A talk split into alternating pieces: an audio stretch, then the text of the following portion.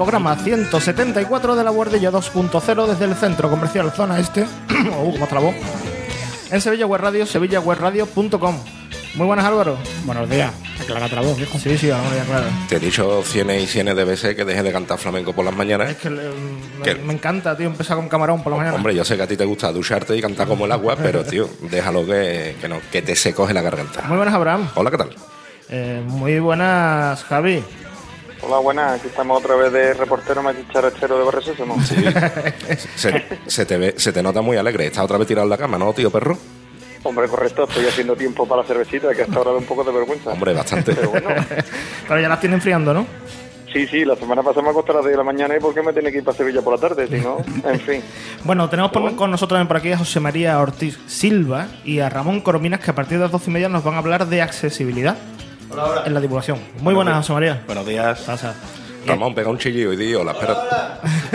Es que nada más que tenemos cuatro micros porque somos pobres. Claro, claro, pero después ya todo estará correcto. Y vamos a hacer.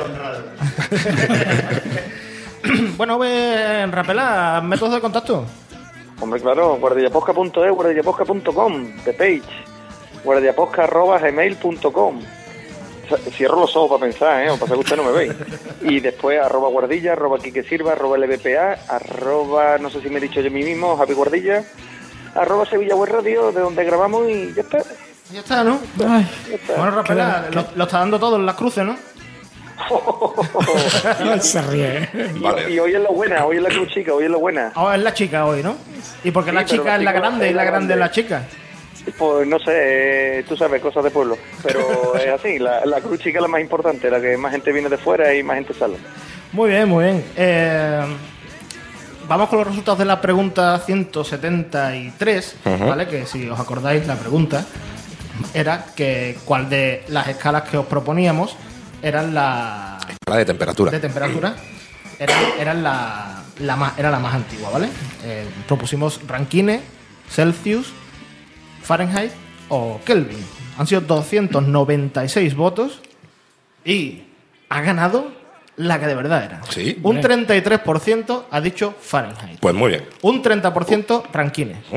Un 23% Celsius y un 14% Kelvin. Habrán. Bueno, pues mi- mira, como bien has dicho, es Fahrenheit la más antigua, que fue propuesta por Daniel Gabriel Fahrenheit, Fahrenheit en 1724. Es Da- es Daniel Gabriel, ¿no? Eh, er, er Dani Gabriel, er Dani Gabri, Gabri, Gabri sube para arriba. Y la escala establece, perdón, como las temperaturas de congelación y ebullición del agua, 32 grados Fahrenheit y 212 grados Fahrenheit respectivamente. Posteriormente llegaron la escala Celsius en 1742, 18 años después, la Kelvin en 1848, ahí ya tenemos un siglo de diferencia, y Rankine en 1859. Pero hay una escala de temperatura más antigua, aunque ya en desuso, que es la escala Romer, que fue compuesta por el danés Ole Christensen Romer en 1701. Ole, Ole, que no, ole. ole, Romeo, ole. Muy bien, muy bien. Y la pregunta que tenemos para esta semana. Esta, esta es de calado, ¿eh? Esta es de las que va a haber sangre, De las buenas. ¿vale? Va a haber sangre porque os vamos a pedir vuestra Opinión. opinión, vuestra preferencia en una cosa muy importante. Tema candente, ¿eh? Tema muy candente. O sea, si de los creadores de la tortilla con cebolla o sin Y cebolla. el turrón del duro del blando. Correcto. Llega. Llega Almohadillas, pregunta 174. ¿Tú eres más de 1. Colacao 2. Nesquik 3. Me da igual 4. Eso es mierda. Exactamente. La 4, la 4. tú, tú, el colacao y el Nesquik, ninguno de los dos, ¿no, Javi? Yo, yo el cafelito por la mañana y el cigarrito y muñeco de barro. Todo. Eh, El Rapela. colacao, el Nesquik es mierda. Tampoco hacía falta lo del muñeco de barro y el cigarro, tampoco hacía falta, ¿eh? Bueno, bueno, venga, vale. Tú eres de Pero café. sí, tú sabes. Cafelito, cafelito. Venga. Pues eso, pues ahí tenéis la pregunta 174. ¿Eres más de Nesquik, Colacao? Me da igual. Eso es mierda. ¿Vale? Ahora la vamos a poner ya en Twitter, la vais a tener durante la semana activa e ir votando. Y lo que vamos a hacer ahora es poner la sintonía de, del Solollón de la semana, que el Solollón de la semana Es tiene, bueno. tiene taco, ¿eh? Es bueno. ¿Eh? Y eso que nos ha costado encontrarlo, ¿eh? Pero No, al no, final lo encontramos, ¿eh? Es bueno, es bueno. Venga, pues vamos. Ahí, ahí va.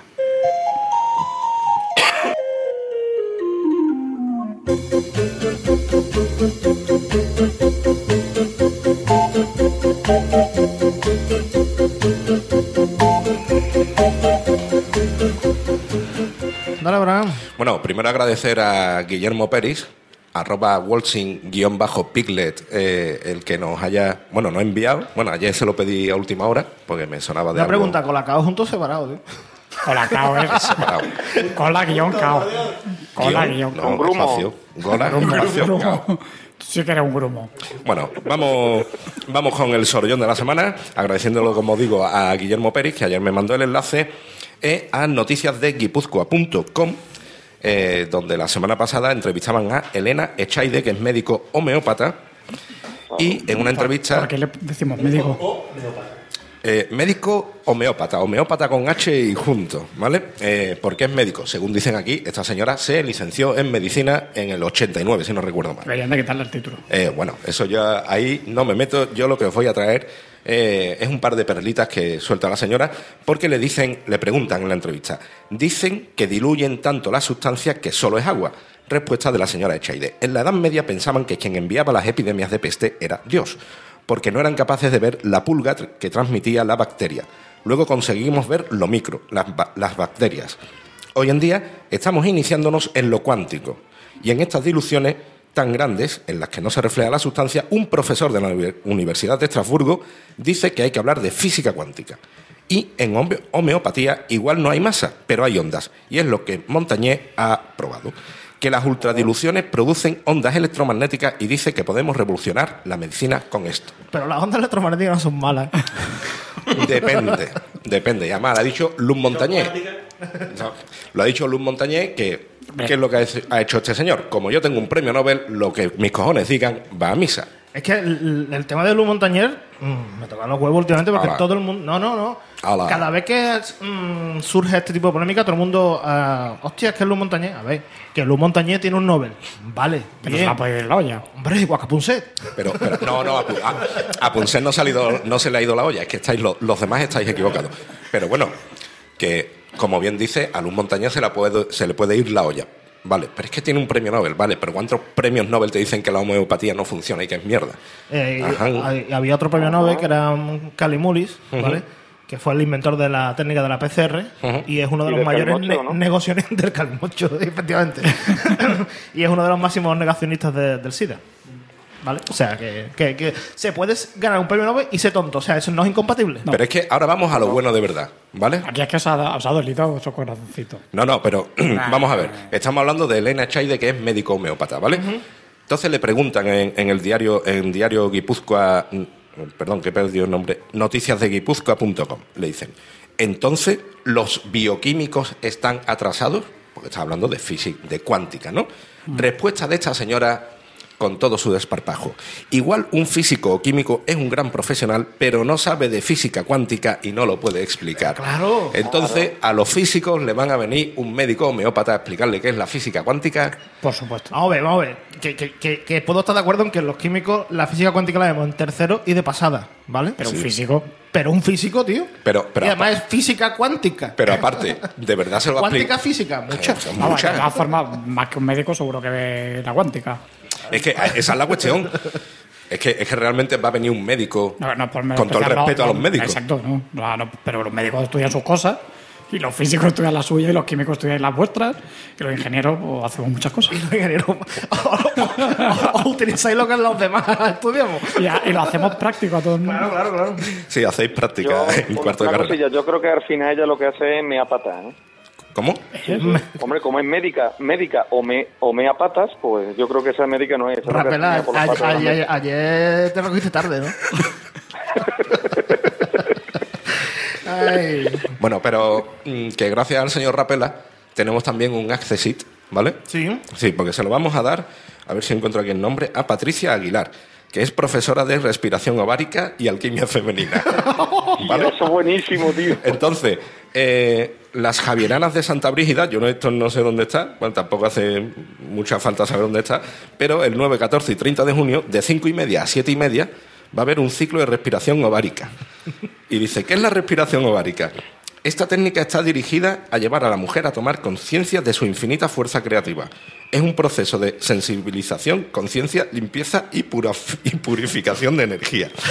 Eh, a ver. Chichi, ¿no? eh, es que la- yo, yo, yo voy a decir una cosa. Hay, hay mujeres que tienen mucho temperamento y hay hombres con mucho temperamento, ¿no? Entonces, cuando una mujer dice, ¿por mis ovarios qué? No, pues igual que un tío, ¿por mis huevos qué? Esperamos. Venga, venga, ahí está muy bien. Que, pero, pero, que- que es una frase hecha, que es una frase hecha, ¿vale? No, Que si son técnicas de relajación, que. eh, no, no, no, no, respiración Sí, claro, y le sí, pues eso, y o respiras por el. Pero, Eso se llama respiración total. ¿no? sí, sí, total. Eh, a ver, vamos a explicarlo por si acaso. Total de Toto, ¿vale? es un chiste de estos buenísimos que Lo tenemos. mejor es el cartel. Sí, bueno, un- en fin. Hostia, total de toto. Javi está a menos 5, ¿eh? de- de- es que este muleo de ustedes llega tarde. El satélite con alumno, ¿no? Sí. Bueno, bueno, bueno, pues nada. Solo yo eh, con Asesi, ¿vale? Para la señora Aguilar y su Los que respiración tenemos pito podemos ir allí. ¿Lo qué? Los No. que tenemos pito, si podemos ir allí. Seguramente los tengan vetados. No sé. No, pero habrá, habrá seguro- seguramente alguno de energía masculina o mierda Sí. de esas. ¿Habéis visto la, la foto con la tía con hierba puesta en Sí. el- Eso, eso, el cartel, el cartel. y un caracol? Y un caracol y dos-. No, pero lo peor es eso, dos setas, tío. De todas formas, los, los chichis peludos ya no se llevan, así que ese cartel está de moda. Bueno, o sea, esto se está poniendo otra vez de moda, ¿eh? ¿Ah, sí? lo, lo vintage, Lo ah, vale, claro. Eh, Sí, sí. Es, es la diga- manera en la que las mujeres hacen hipster. Se dejan la barba, pero por el otro lado. Los que te los cubre con los calcetines, ¿no? Bueno, Eh, bueno, dejémoslo ahí. vamos a dejarlo no ahí, ¿no? nos vamos a meter en un lío. bueno, pues vamos con el al lavabo con Punse, que aquí Rapelas, tú, tú traes noticias, ¿no? Un par de ellas. Vale, vale, pues vamos a poner la sintonía del lavabo con Punset y empezamos con las noticias.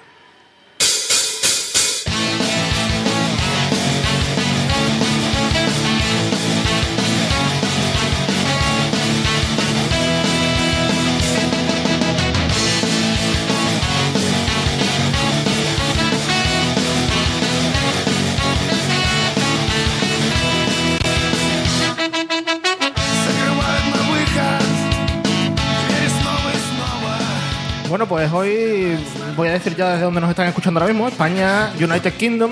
Un momento, un momento, que hay un gran aporte de Gregorio Sánchez que dice, dice la respiración ovárica crea el efecto ventosa. Ahí como tiran las pelotas de ping-pong. ¿no? hay, que tener, hay que tener cuidado con eso, ¿eh?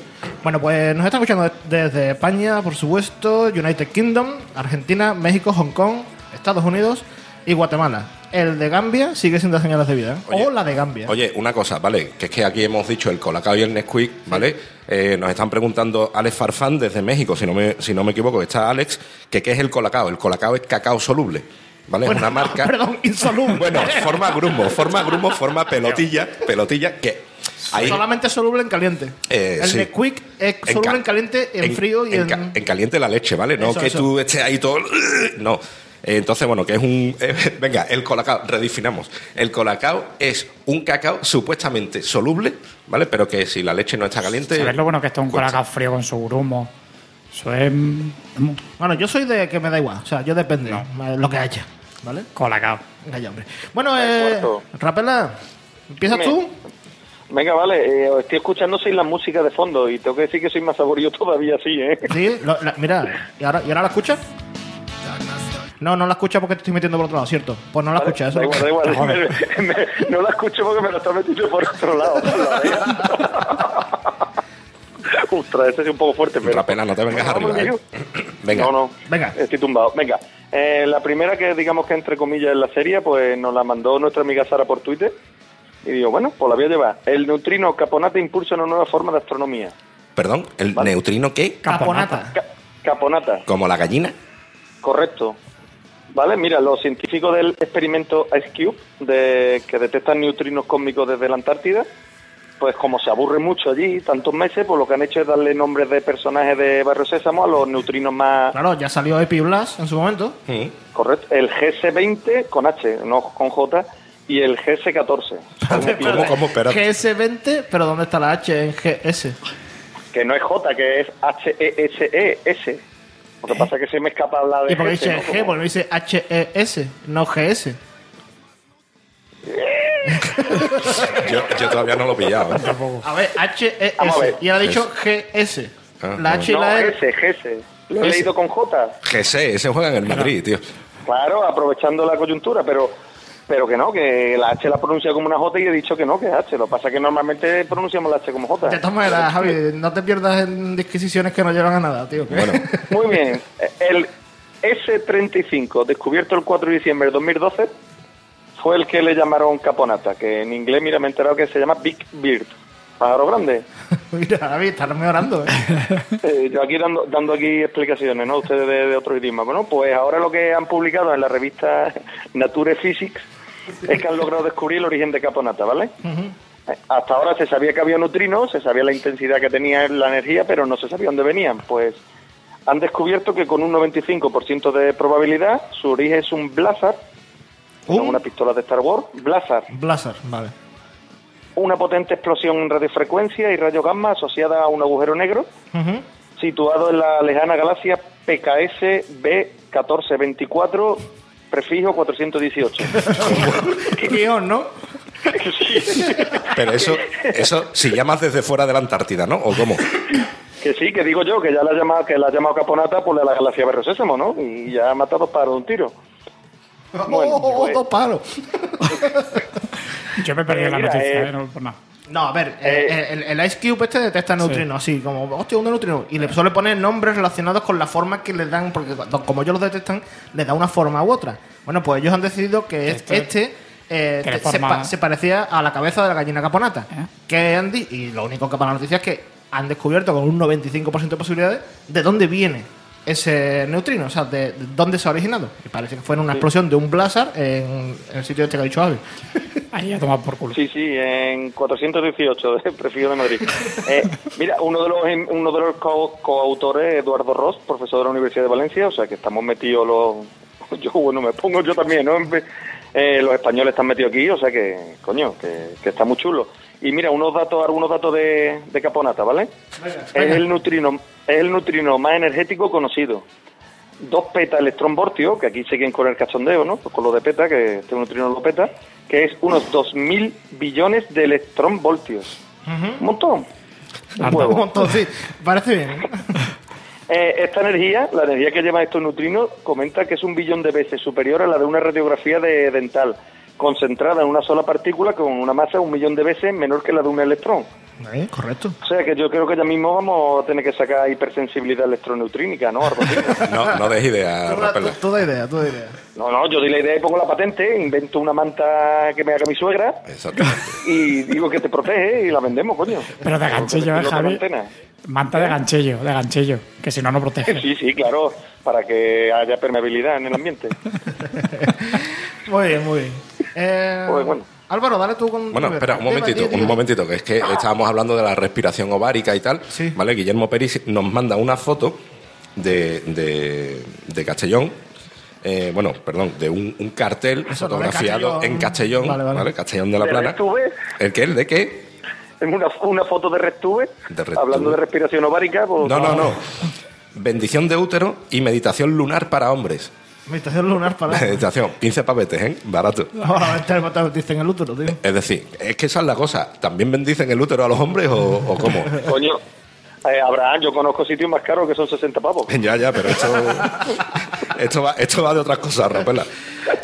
Venga, dale. Bueno, pues voy con el descubrimiento de la semana. Bueno, quizá uno de los descubrimientos de la semana o anuncio de la semana, que ha sido los, los investigadores del famoso telescopio Kepler, que esta semana han dicho que han encontrado así, ni más ni menos, 1284 planetas.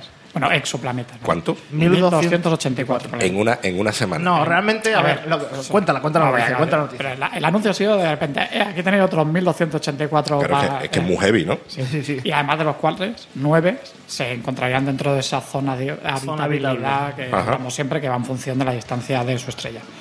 Eh, como iba a decir que esto realmente no es que, que ah, hoy hemos encontrado 1284, no. Es como van a chapar. ¿Cómo? como van a chapar.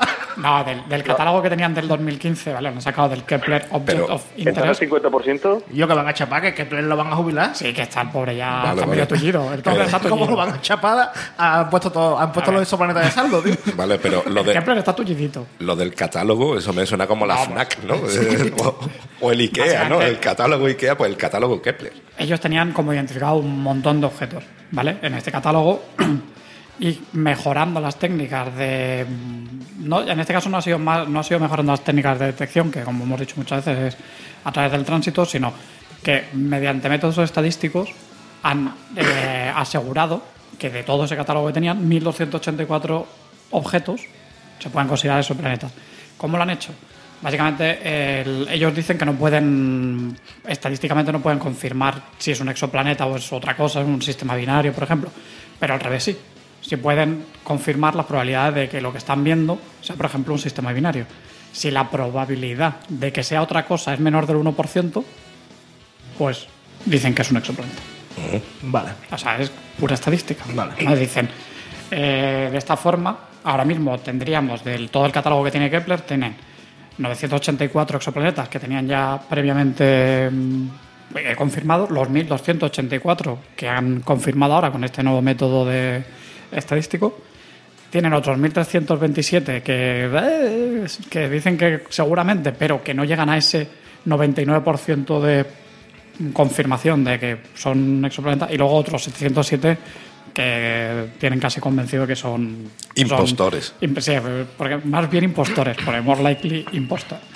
Eh, de todos estos hemos dicho que nueve estaban en esa zona de habitabilidad, lo que aumenta ya a 21 de todos los estos montón de, de exoplanetas, 21 los que están en zonas potencialmente habitables según su sistema solar y bueno, el artículo destaca en concreto dos de ellos, el Kepler 1638b y el Kepler 1229b, por mm, su tamaño similar a la Tierra. Uno, el, el primero es 1,12 radios terrestres, el segundo 1,17 radios terrestres.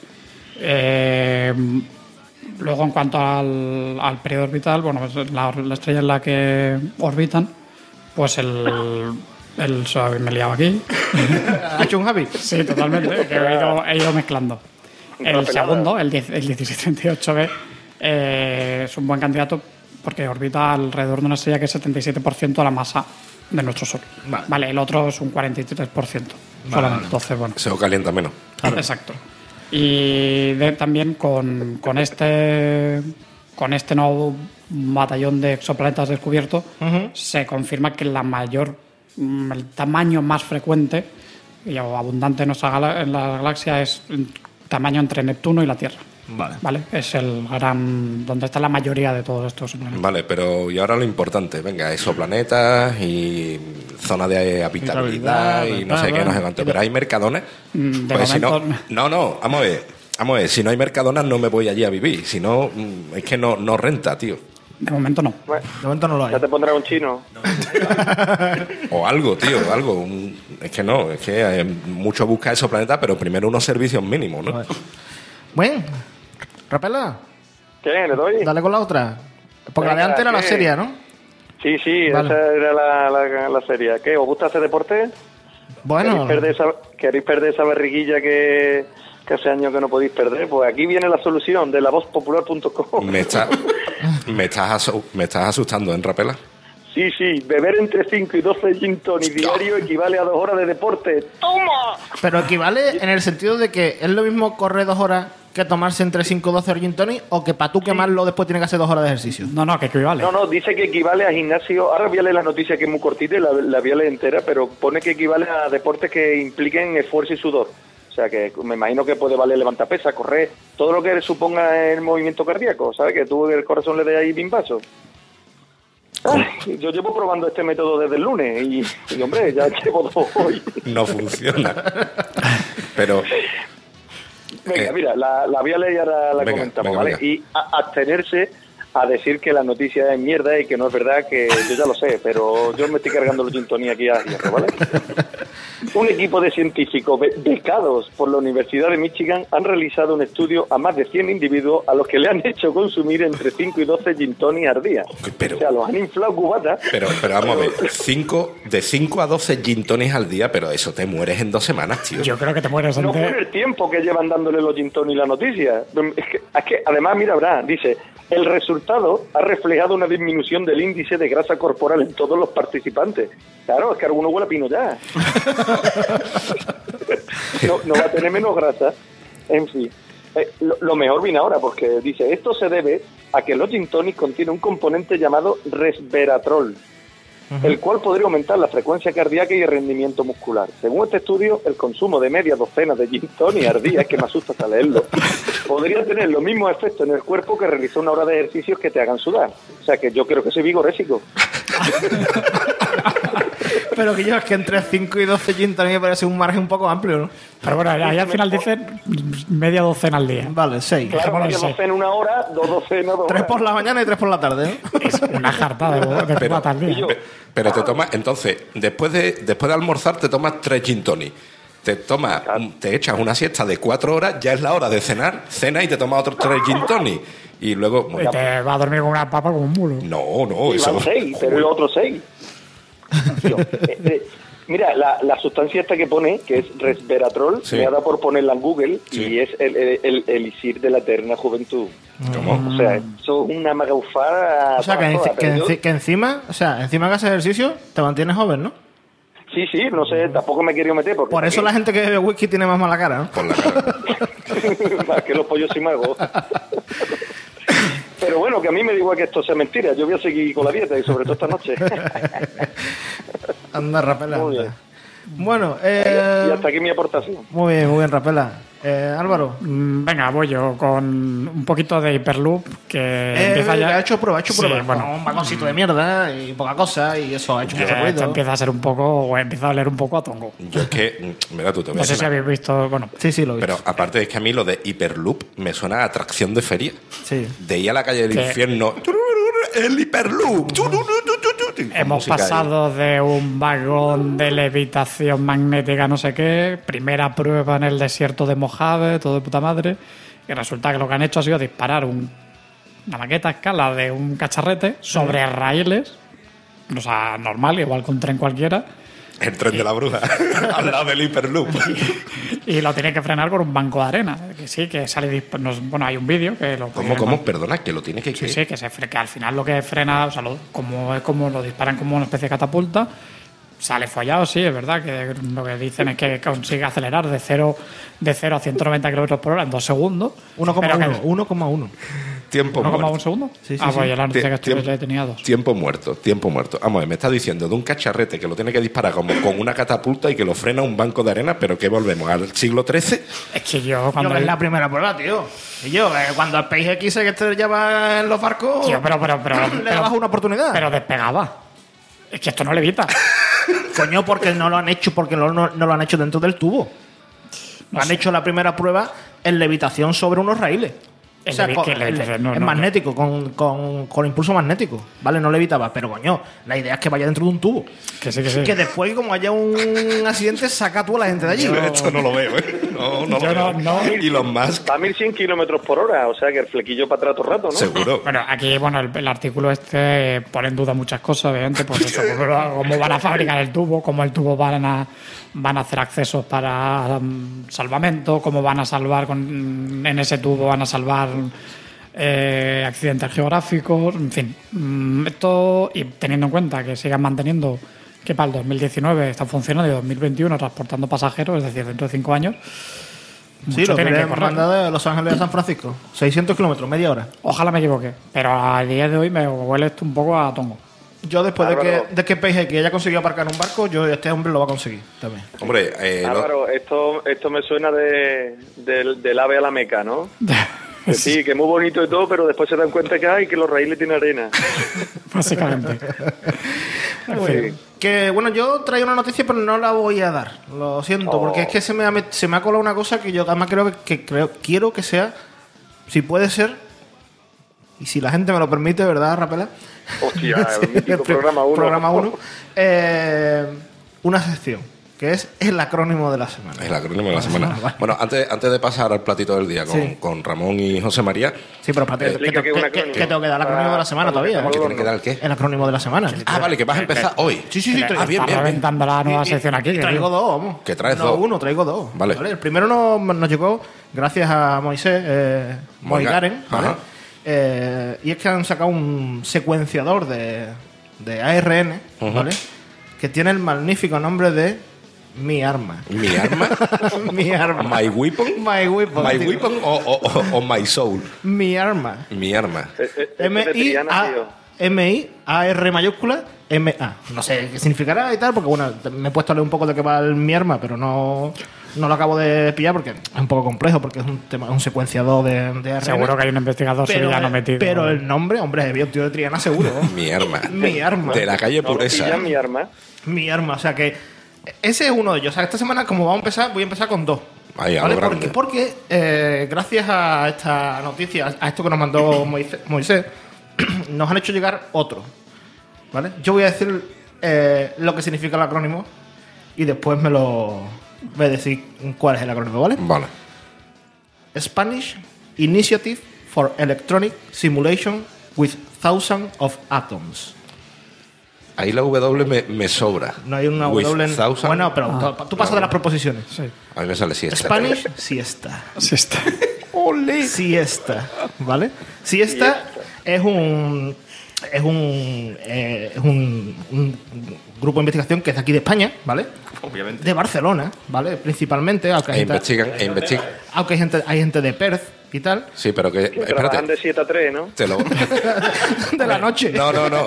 Te lo voy, te lo voy. Y esta gente investiga con la ingesta de gin tonic y entonces se tienen que entre Echar la siesta. cada cuatro gin tonic se tienen que echar una siesta. Siesta, tío. O sea, es muy grande. Spanish Initiative for Electronic Simulation with Thousands of Atoms. Con, Wisconsin. mi- con miles de, Hombre, de átomos. A ver cómo metía tú la de ahí. si no sería siesa. Está, está guapo, cienes y cienes de átomos, miles Ya, y miles. La siesa full. también estaría bien. Para ahí sería uno de Cádiz. eh. pues nada, hablando de Cádiz, que hagan algo, un estudio que sea picha y ya está. Ya- Así que voy a intentar todas las semanas traer uno un par de acrónimos. Esta semana, mi arma, el secuenciador de ARN, y el Spanish Initiative for, eh, eh, eh, for Electronic Simulation with Thousands of Atoms. Sí está. que me encanta lo de with thousand of átomos, miles de átomos. sí, es que sí suena eso, esto va miles y miles. Así que sí está y mi arma, Ah. ¿vale? Eh, los dos inventos trianeros. En fin. ¿Tú traes algo más o qué? Si me carga esto, hablo un momento de la nueva etapa de, del Solar Impulse. Pero que, bueno, que me lo sé ya más está en. Tulsa, ¿no? Eso. Bueno, pues ya Eh, está. va, En sigue en sigue su. ¿no? Y yo, no, no vuelvas a hablar de, hasta que no sepamos si va a venir a Sevilla. Eh, vale. ¿Vale? ¿Qué hay en Tulsa esta semana? ¿Los carnavales o algo? Carnavales de Tulsa. Seguimos confirmando que van siguiendo la- las diferentes ferias de primavera de Estados Unidos No, no, y donde sea, ¿dónde hay fiesta? Allí. porque se, se, tra- se atraviesan el Pacífico desde una sentada y Estados Unidos necesitan 20 Que, etapas. pues claro. Pues sí. En fin. La- o las cruces de Tulsa, los carnavales. La la chica de Tulsa. ¿no, Rapela? Sí, sí, además que, que la semana que viene volvemos a grabar juntos. Sí, sí. el gra- el- ¿Por qué? Porque venía al horno, ¿no? Efectivamente. Pero entonces, Rapela, ¿se confirma que Alosno y Tulsa son ciudades hermanadas gracias a la, a la Cruz Chica? Correcto. Vale. Oye, antes que te vayas, Rapela, el resveratrol ese que nos has dicho, ¿vale? Que dice la Wikipedia que si quieres resveratrol, que lo mejor es que come uvas, porque se encuentra en la piel de las uvas, arándanos, frambuesas y moras. O sea que lo de los gin tonic mejor te los ahorras. Entonces, si- depende. no, si hay gin tonic que tienen cosas muy raras, tío. Si Bueno. tu gin tonic, le echas tu ¿eh? y tu. es verdad, sí, que ahora te ponen uno que son ensaladas con tones de fruta. Ponen un tenedor y un cuchillo Pero para tomarte el gin tonic. que dice la, la Wikipedia que existen muy pocos datos acerca de sus efectos sobre la salud de los humanos. Bueno. Así Sí, que sí, que un toco. Sí, pero que tú vas a seguir tomándote los al día. Hombre, si queréis os mando fotos de cada uno de ellos esta noche.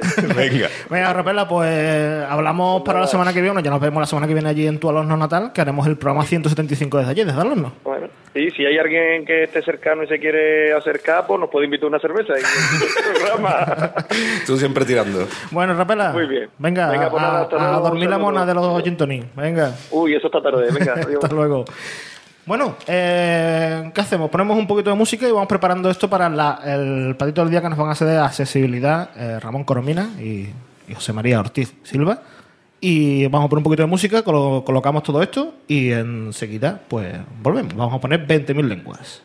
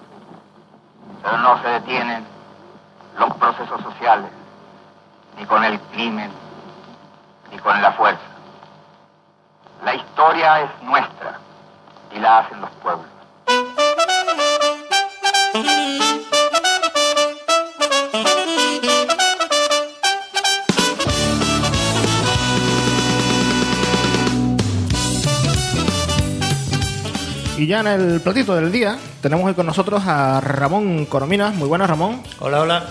Muy buenas también José María Ortiz. Muy buenas. Los podéis seguir en Twitter a Ramón como arroba tinitum y a José María Ortiz por arroba JM Ortiz Silva, que son consultores de accesibilidad y evangelistas del diseño para todos. Ambos asesoran técnicamente a empresas e instituciones para que desarrollen sus sitios web y aplicaciones móviles con criterios de accesibilidad de forma que cualquier persona pueda usarlas y acceder a la información sin problemas. Ramón ha participado en varios grupos de trabajo internacionales para desarrollar los estándares de accesibilidad digital y en la elaboración de la actual norma española de accesibilidad web. También ha dado formación en accesibilidad para organismos como el Senado de España, la Comisión Europea y Georgia Tech, la Universidad de, de Georgia, entre otros muchos. José María ha sido formador para varias de las grandes empresas españolas, así como en el máster de desarrollo de aplicaciones informáticas de la Universidad de Málaga o el Servicio Nacional de Aprendizaje de Colombia. Es también copresentador en el podcast Lo Vemos Podcast, ¿vale? Eh, arroba Lo Vemos Pod, donde se trata la accesibilidad de la tecnología desde el punto de vista de los propios usuarios. La razón por la que están aquí es que nos hablen de lo que es la accesibilidad y después también nosotros le, hablar, le preguntaremos cómo de accesible es la divulgación científica eh, hoy día eh, en el mundo, tanto en España como eh, en el resto. Eh, muy buenas a los dos y muchas gracias por estar con nosotros. Gracias a vosotros. Bueno, pues como vamos a empezar hablando un poco de, por lo menos, coméntanos primero, ¿qué es la accesibilidad? Esto es más que nada para que a mí me dé tiempo, que tengo que quitar un cable, pasárselo a Ramón y que él después lo pueda meter, ¿vale? Así que, ¿qué es la accesibilidad, Ramón? Bueno, pues mira, eh, como te había comentado cuando preparábamos esto, me he traído aquí una presentación con dibujitos que lógicamente aquí no nos, no son- no nos están viendo, pero eh, con estos dibujitos vamos a hacer también un ejercicio práctico de accesibilidad. Eh, aquí tenemos a mi lado a Abraham y Quique también tiene la presentación en su, en su monitor. La idea es que vosotros expliquéis lo que se ve en el dibujito y yo os comento sobre ello, ¿vale? Entonces, esa explicación también es un texto alternativo para, para que los oyentes eh, vean un poco cómo va esto de la accesibilidad de una manera práctica, ¿vale? Muy bien. ¿Qué tenemos en pantalla, Abraham? Bueno, pues hay un muñequito que se está comiendo una valla, no sé, parece, no sé si es una valla de, de estas que se ponen para las obras o, Yo creo que es de la de atletismo. o de atletismo, ¿no? Parece ser, ¿no? Y luego, pues un corredor o corredora, corredor parece, bueno, que está rompiendo la, la cinta de llegada a la línea de meta. Eso es. Bien, bueno, pues tenemos a una persona chocando con una valla, es decir, una barrera, que básicamente de, eh, de eso se trata la accesibilidad, de salvar esas barreras y conseguir la imagen que tenemos en la parte inferior, que es esa persona cruzando la meta, es decir, cumpliendo sus objetivos. Básicamente eso es el resumen de lo que es la accesibilidad. Quitar barreras y cumplir objetivos. Bien. Vale, pero Ramón, una pregunta, porque me llama la atención. Los dibujos están sobre un fondo negro. En mi caso sí, en el tuyo no. Es decir, yo tengo ahora mismo el color invertido porque así lo veo mejor. Ajá. Vale. Es que Si te lo pongo Hay normal, hay que explicarle, hay que explicar que- hay que Ramón- explicar a los oyentes que, que están trabajando con un iPad, que Ramón tiene un poquillo de resto visual y Poquillo, que poquillo. Coño, más que yo, ya es mucho. una, una mijita, ¿no? Una mijita. Entonces tú, si lo pones en, en- en negativo, digamos, Lo veo mejor. Lo mejor. Distingo mejor porque el fondo me deslumbra menos Ajá. y en ese caso, pues más o menos alcanzo a verlo. Ajá. Así también, pero me cuesta bastante más. vale, vale, vale. ¿eh? O sea, lo acabo de volver a poner en positivo ¿eh? y, y No, póntelo para tu ve mejor. comodidad. No, está bien, no pasa nada. Ya me la sé, así que... Trampa, ¿eh? Es que si no me la sé, a lo mejor no te lo sé describir. Muy bien. ¿Qué tenemos después? Tenemos después eh, eh, una... Bueno, descríbelo tú, Abraham. Tenemos aquí cuatro imágenes. Vale, sí, hay una persona en silla de ruedas que se enfrenta a una escalera de tres escalones para subir, bueno, para acceder a un edificio. Eso es, esa es la situación de inaccesibilidad completa. Es decir, una situación en la que la persona no puede acceder de ninguna manera, en este caso al edificio, en las páginas web o las aplicaciones móviles hablaríamos de no acceder a la información. Pero falta un detalle. ¿Cómo es la puerta de ese edificio, Bran? Ah, Ah, sí, cierto. Giratoria. Es- es- Ah, es- eh, correcto. giratoria. Es giratoria. Eso es, que también es más difícil todavía, incluso si pudiera subir las escaleras. ¿Vale? En el caso de las páginas web, pues tendríamos una situación de inaccesibilidad completa. Pues, eh, por ejemplo, si no podemos eh, desplegar un menú o, por ejemplo, no tenemos eh, acceso a la información de un botón y no sabemos para qué sirve ese botón. ¿vale? Por ejemplo, el caso de Telegram, por cierto. Una, una situación que se ha dado hace poco, que Telegram no, no los usuarios no podían acceder y se empezaron a quejar y todo eso, y, o ING Direct, por ejemplo, que también pasó algo parecido, pues básicamente es la situación habitual para cualquier persona ciega, que no puede acceder porque sencillamente Telegram o ING Direct, la aplicación o la página web son inaccesibles. Bien. La siguiente eh, imagen se ve más o menos la misma imagen, pero con una diferencia, y es que ahora hay una, una rampa en uno de los laterales, pero una rampa que me da la sensación de que es un poco empinada, ¿no? Un poquito, sí. Sí, bueno, y, adem- y además te puede caer para los lados en un momento dado, porque no hay... Y aparte. mm, ah, bueno, vale, tú estás hablando de la siguiente. De la segunda. De la segunda. La segunda, sí, sí, sí. Y además el, el personaje que va en la silla de ruedas aparece así como con un casco, un piolet, crampones, ¿no? Plan de- Eso es, vestido de escalador, porque en este caso estamos hablando de una supuesta solución de accesibilidad, es decir, la rampa existe, pero es muy complicado acceder. Es decir, estamos intentando poner un parche, pero es una situación donde la accesibilidad real no se produce. Se puede acceder, pero quizá con muchísima dificultad. ¿Vale? Bien.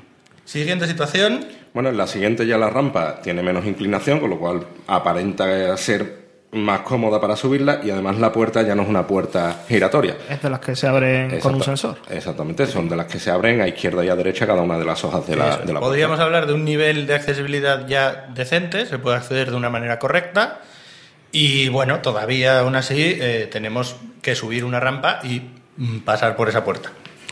Y, la última eh, La puerta a ras de- del, del suelo. Del suelo. No hay ningún tipo de elemento que haya que subir, ni trepar, ni, ni absolutamente nada, sino bueno, vas Eso por es. la acera y tienes la puerta al mismo nivel. Eso es, esa es la situación ideal que evidentemente no siempre es posible, tú no puedes tirar las escaleras de un edificio por las buenas o ponerlo todo a, a nivel, pero sería la situación ideal. Si tú has diseñado todo desde el principio de una manera adecuada, a lo mejor consigas esa accesibilidad.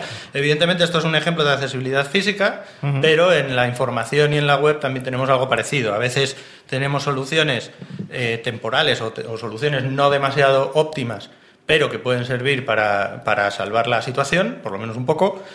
Tenemos soluciones mejores que ya tendrían accesibilidad completa y cuando tenemos usabilidad plena ya tendríamos esa accesibilidad 100% y perfección, digamos, en, en el acceso. Bien. Vamos al siguiente, ¿no? Que salen una serie de personajes que te describimos cada uno de ellos. Mm, ¿Los puedes decir así todos muy seguidos? Más o menos, ¿qué es lo que ves tú? Bueno, pues probablemente el estándar de una persona invidente, es decir, con gafas de sol oscuras y un, y un palito, un bastón. Eso, un Una- ciego, ciego estándar. Ciego estándar, no, sí.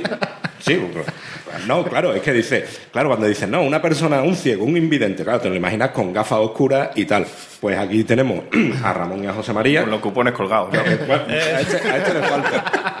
A este le falta. Luego vemos a una chica con unas gafas de culo de botella. Eh, luego. eh, Luego aparecen dos personas con. eh, Sí. son- una, probablemente mudas, ¿no? Porque Sí, están hablando por señales, ¿no? Hablando por señales. Eso es. Un señor en una silla de ruedas.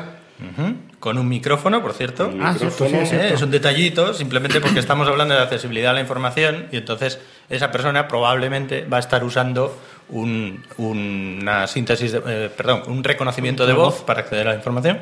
Vale. Luego aparece un niño que está intentando solucionar un puzzle de estos con formas, de encajar las formas geométricas en, el, en una matriz de madera. Eso es. Un señor mayor con un bastón.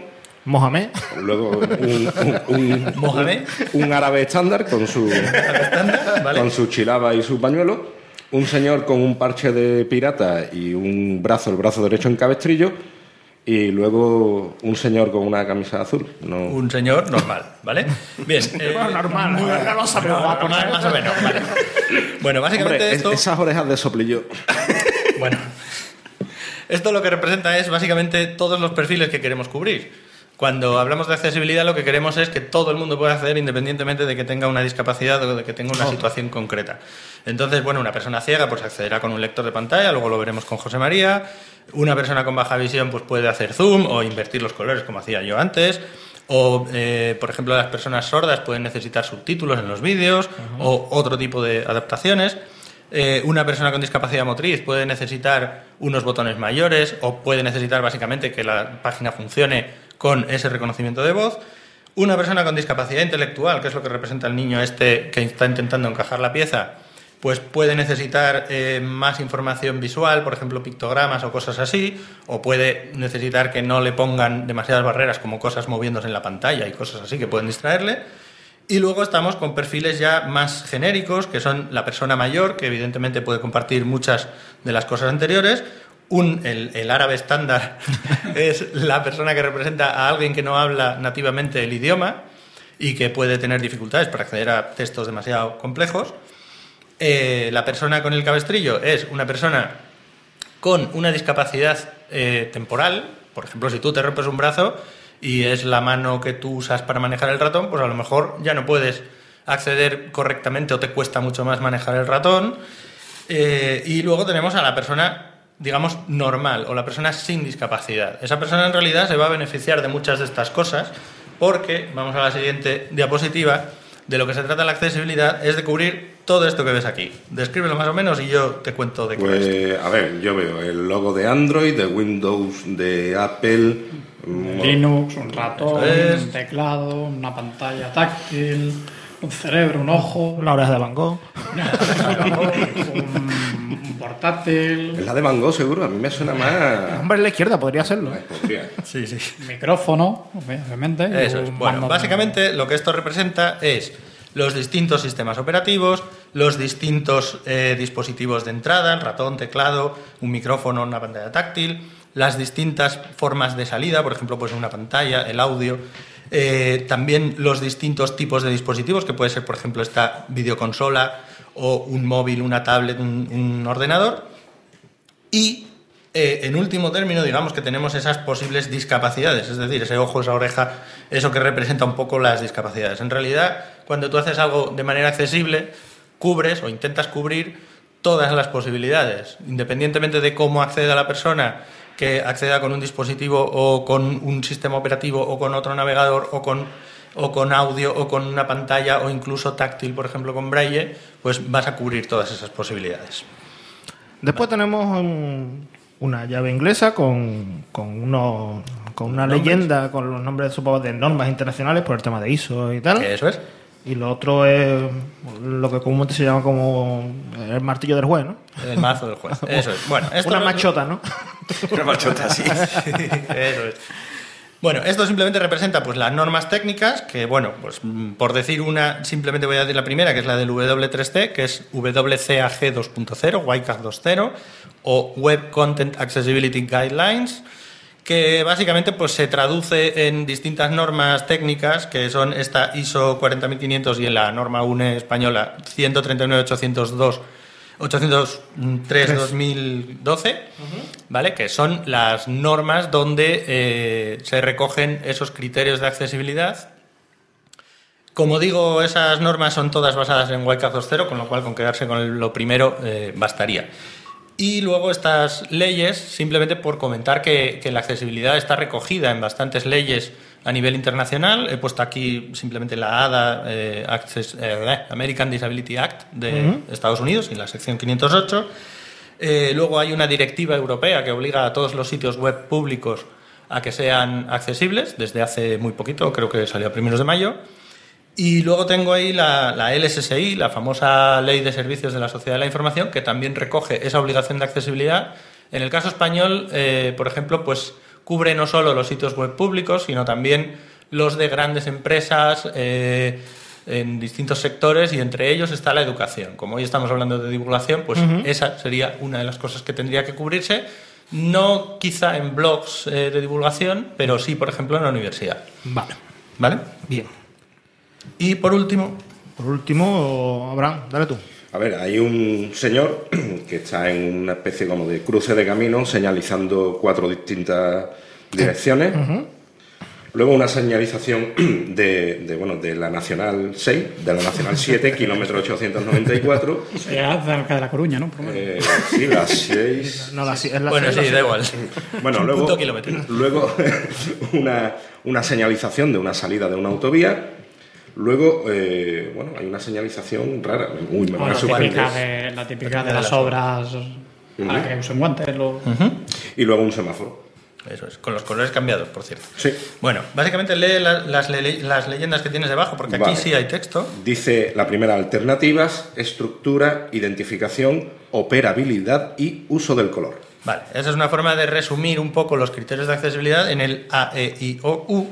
Alternativas, es decir, eh, formas distintas de acceder a la información. En el caso de una persona ciega, obviamente no accede a las imágenes, como hemos hecho aquí ahora. Eh, la gente no está viendo las imágenes, la gente que está escuchando esto, pero sí están recibiendo la información que tú estás dando describiendo esas imágenes. Soy Siri. Eso es. Eso es. Las alternativas también cubrirían, por ejemplo, cosas en los vídeos. Vamos a ver algunos ejemplos de esto ahora. La estructura es eh, la estructura interna de los documentos, la semántica de los documentos, los encabezados, es decir, los títulos donde la gente puede navegar, eh, la estructura de, por ejemplo, eh, los botones, las listas, la navegación, todo ese tipo de cosas. En la identificación tendríamos los nombres de botones y enlaces, que evidentemente si yo tengo un botón de buscar, ese botón debería leerse como buscar y no como, eh, yo qué sé, botón, que muchas veces si no tienen un nombre puesto, lo único que se lee es botón y ya está. Vamos a ver, creo que también algún ejemplo de esto. La operabilidad se refiere, esos guantes, a el manejo con distintos dispositivos, en este caso pues es el manejo con un teclado, por ejemplo, o el manejo con un ratón. Evidentemente una persona que no ve no va a poder usar un ratón y por lo tanto pues se manejará sobre todo con teclado o incluso con dispositivos táctiles. Luego a lo mejor vemos un poco de esto. Y por último la U, esta, bueno, es una especie de trampa, uso del color, se refiere sobre todo a los temas más visuales, digamos, ¿vale? Eh, todo lo que sería pues temas de contraste, temas por ejemplo de daltonismo, si tenemos gráficos que tienen distintos colores, a lo mejor una persona daltónica no es capaz de ver esa diferencia de colores, y, por ejemplo, pues si tienes un quesito, que tienes eh, un trozo del quesito es, es rojo y el otro trozo es verde, pues a lo mejor una persona daltónica lo que ve es un, un círculo del mismo color. ¿Vale? O algo tan simple como cuando estás rellenando un formulario, que cometes algún error y lo envías y dices, por favor, eh, modifica los campos marcados en, los campos marcados en rojo. Venga, vale. Bien. Ajá. Ajá, ahora mismo, ahora mismo. O por ejemplo, en mi caso, con los colores invertidos, esos campos marcados en rojo, pues serían eh, algo así como un verde o un azul, eh, un cian o algo así. ¿Vale? Bueno, entonces, eh, con esto era simplemente por hacer una pequeña introducción de lo que es la accesibilidad, lo que se trata de cubrir y un poquito ese resumen. Y ahora vamos a hacer eh, una pequeña demostración de algunas de esas barreras sobre algunos blogs de divulgación científica Vale. que conocemos. Y si te parece, José María, Sí. eh, empezamos por la parte de multimedia, simplemente para que se vea la diferencia entre algo completamente inaccesible y algo accesible. ¿Vale? Empezamos con la escena, ¿no? Sí. Venga. Vale, vamos a empezar con una escena de una película y es una especie de, de juego, ¿vale? Vamos a ver si sois capaces de adivinar de qué película es esta escena. ¿Y, Primero, qué es lo, y qué es lo que pasa? y qué es lo que pasa, ¿vale? Venga. Pulsar. Visitado. Enlace. Escena.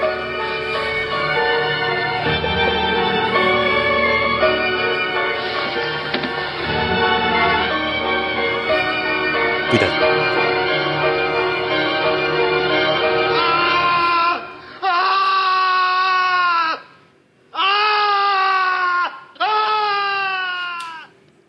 ¿Alguna idea? Ostras, no sé. Yo pensaba que era. Se ha encontrado un muerto, ¿no? ¿Alguien ha reconocido un poco de la música, quizá? No.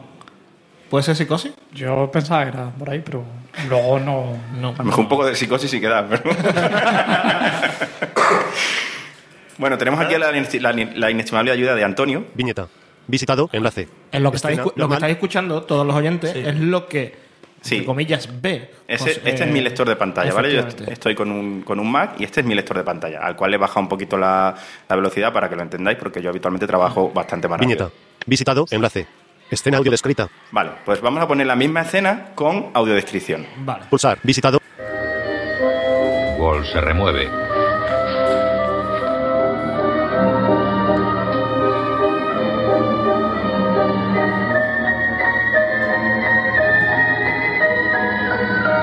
Incorpora sacando su mano bañada en sangre debajo las sábanas.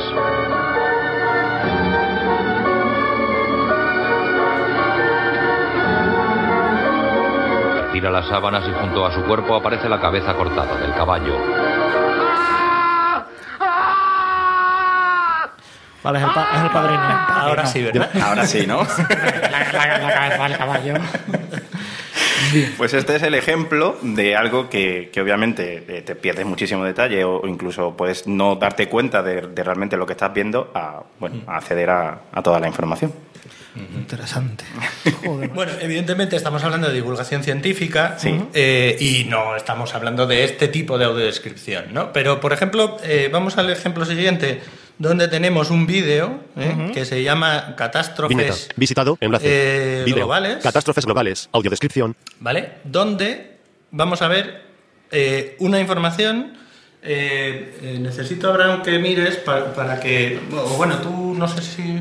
Sí, venga. Digo, alguien que lo vea, porque es que si. si Vale, vale, vale, vale. Si no, bueno, yo os lo puedo describir más o menos, pero. No, no, yo ahora lo miro. os lo veo. Vale, ¿no? O sea, Lanzamos- Pulsar. Visitado. Bueno, tarda un poquito en cargar. Saltarme. Reproductor de vídeo de.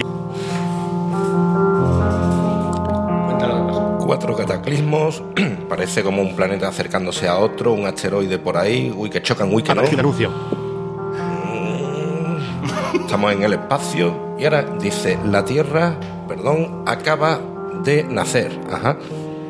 O sea, entonces, vale, sí, porque el planeta este que parece que está todo de fuego, en plan, ahí aparece... Bueno, básicamente puedes pararlo ya. Simplemente, lo- de lo que se trata aquí es de que tenemos un vídeo de divulgación científica, en este caso. Son cuatro catástrofes que hablan de la formación de la Luna, de del, del, eh, la gran oxigenación, creo que fue algo así. Bueno, son una serie de, de catástrofes, pero solo tenemos música. Una persona ciega obviamente no accede a nada de la información. La, aquí. música, la música es bonita, pero obviamente. Entonces, en este caso, obviamente podríamos a lo mejor salvarlo con un- una descripción del- de lo que está viéndose en pantalla, pero vamos a poner otro ejemplo, vuelve atrás, Viñeta. Visitado. Enlace. Vídeo. que es Quantum un vídeo de Quantum Fracture. Pulsar. Saltarme. ¿Qué es la materia? El Reproductor universo, de vídeo. sorpresa, está lleno de cosas. Y estas cosas se resisten a ser vistas. Bueno, aparece como un señor viendo por un El telescopio cosmos no solo nebulosa. emite luz visible, también emite infrarrojos, ultravioletas, microondas, rayos gamma. De todos los rincones del universo nos ¿Puedo llega radiación electromagnética. Bueno, de lo que se trata aquí es de que este vídeo tiene mucha parte visual, Sí. pero en realidad lo está contando todo. Aquí no hace falta el, el inventarse una audiodescripción porque la propia descripción del vídeo, o sea, o el propio texto del vídeo ya es esa, esa descripción. Incluso con la, con la, con la, con el sonido externo cuando él mismo está eh, infrarrojos, no sé qué. Hay como un sonido que ya te da a entender que algo está pasando o que no lo puedes ver, pero que Mm. está viendo como fuf, fuf, fuf. Claro, pero en este caso, la, la información visual, digamos que se puede considerar como un refuerzo de lo que le está contando, porque Claro. realmente le está dando toda la información. Aunque tú, obviamente, eh, con- visualmente, pues te aporta más, pero no los que no vemos la pantalla no nos perdemos mm, nada, digámoslo así. Eso es.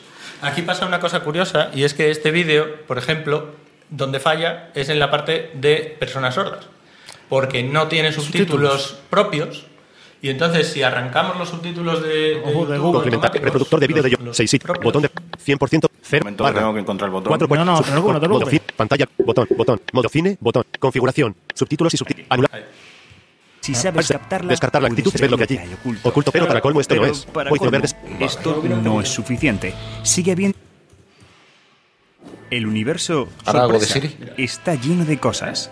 Y estas cosas se resisten a ser vistas. Al menos con un telescopio sencillo. El cosmos no solo emite luz visible, también emite infrarrojos, ultravioletas, microondas, rayos gamma. De Bueno, todos los rincones del universo nos llega radiación electromagnética. Radiación electromagnética. Si sabes captarla, ¿Vale? puedes Se ve el muñequito viendo.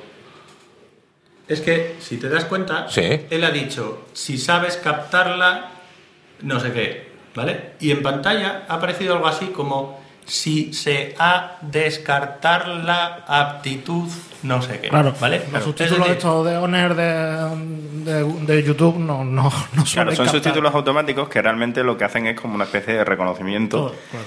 Entonces, claro, puede haber eh, fallos en la, en, en- vamos, en la información. Claro. Para nosotros que vemos los subtítulos, eh, bueno, nosotros, yo un poco con, con mucha dedicación y parando el vídeo y esas cosas, eh, a lo mejor alcanzo a verlos con, haciendo zoom. Eh, entonces, yo sé que está, que está fallando, pero una persona sorda, pues evidentemente, si solo se tiene que fiar de esos subtítulos, Subtítulos. tenemos un problema ahí. ¿vale? Vale, vale. Bien, el siguiente ejemplo os lo voy a enseñar yo en el iPad. A ver si puedo arrancar el voiceover. Voice Ahí está. No, ese era el mío. Este es el mío, ¿vale? Bien, eh, esto es una, una... Bien, ahí vemos documentación. Esto es un ejemplo de documentación. Esto está sacado de la página de la, de la Sociedad Española de Prebióticos y Probióticos a raíz de un, del curso de microbiología de la, de la SEM. Eh, bueno, básicamente esto es curioso porque si entramos en este, que es un prebiótico, a ver si no tarda mucho en cargar. Bien, si entro aquí, veis que, bueno, más o menos, bueno, si le doy aquí, bueno, ahí estamos leyendo el texto, ¿vale? En este caso, este PDF está correctamente, eh, no voy a decir etiquetado, porque debería tener que tener eh, eh, una estructura de encabezados y tal, pero bueno, digamos que se puede acceder a la información. Esto sería un poco lo que decía yo antes de eh, es posible acceder, aunque quizá haya cierta dificultad en caso de que el PDF no tenga estructura, ¿vale? Pero vamos a ver el siguiente ejemplo, que es curioso porque está sacado, ya os digo, de la misma página, ¿vale? Que es que es el que es un probiótico, ¿vale? Vale. Bien. A ver, ¿qué tengo aquí? ¿Qué es ves tú. Abraham?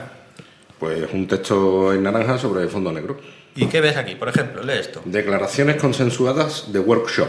Probióticos y salud. Evidencia científica. Vale, ¿no? Si pongo el dedo como antes No pasa nada. y tengo ocho páginas de nada. Ostras. ¿Vale? ¿Por qué tengo ocho páginas de nada? Pues básicamente porque esto es un PDF hecho a raíz o a partir de imágenes escaneadas. Vale. Imágenes escaneadas que no les han pasado el OCR eh, y bueno, pues básicamente lo que tengo son imágenes sin descripción y por lo tanto no accedo a absolutamente nada de la información. ¿Vale? Y ya os digo que es curioso porque está sacado exactamente de la misma página de la Sociedad Española de Prebióticos y Probióticos. Eh, bueno, en este caso la manera de solucionar el problema pues sería o bien describiendo las imágenes, cosa que sería un poco Coñazo, porque eh, tendrías coñazo, que poner todo el texto que está dentro. O bien pasando un OCR automático, que hay muchas herramientas de estas de PDF que tienen esa opción. Habría luego que verificar que ese texto es el correcto.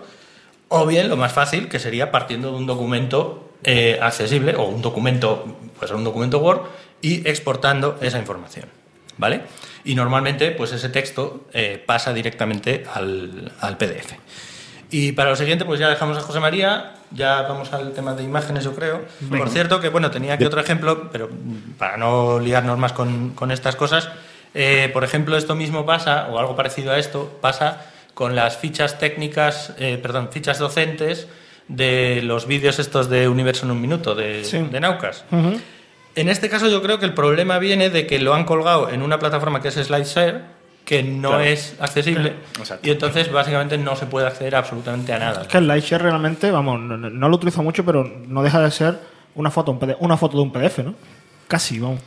Mm, sí, es algo parecido, yo creo. Con lo cual, bueno, pues ahí no se puede acceder a nada. Vale. Yo, si supiera de qué estábamos hablando, opinaría. Pero... El Lightshare es un servicio para Para colgar documentos.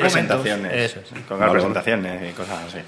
Bueno, eh, Imágenes y alternativas. Ahí está, las Nivel de encabezamiento 2. Aquí el señor Antonio nos ha dicho de qué es lo que vamos a hablar. Lista 5 ítems. Entonces, Viñeta. vamos a ver, por Visitado, ejemplo, enlace.